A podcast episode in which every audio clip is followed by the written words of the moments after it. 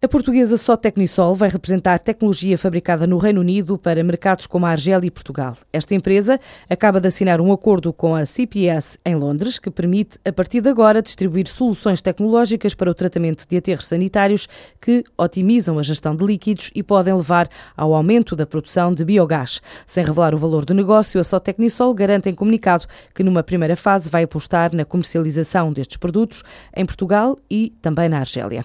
Os mercados de expressão portuguesa e o Extremo Oriente de novo em destaque esta tarde no SIL, Salão Imobiliário de Portugal. A importância da CPLP na internacionalização das empresas reúne vários especialistas numa conferência aberta a empresários do setor, diz Luís Lima, o presidente da APMIP, organizador do evento. Nós vamos potenciar os contactos entre as empresas portuguesas e as empresas da lusofonia, nomeadamente investidores de Angola, de Moçambique, do Brasil e nomeadamente da China. O lema é a CPLP e a sua ligação ao Oriente. Vai ter os meus colegas, os presidentes da, do setor imobiliário destes países todos da lusofonia a falar. Esperemos que o Portugal consiga transmitir uma mensagem positiva no, no setor imobiliário. Esperemos que sim. A conferência é um encontro anual da Confederação de Construção e do Imobiliário, de língua oficial portuguesa, numa altura em que prepara uma rede de informações empresariais para a internacionalização em mercados lusófonos com ligações tradicionais a outros destinos emergentes como a China.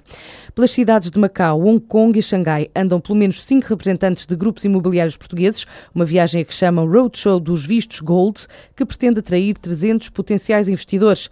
Esta visita é organizada pela PSO, Comunicação Estratégica, e reúne grupos empresariais como o Entreposto Imobiliário, Noronha Sanches, Cobertura, Garrigues e o Banco Nacional Ultramarino. Estão a apresentar a potenciais compradores 10 projetos turísticos e residenciais em várias localizações, desde o Algarve à costa do Estoril.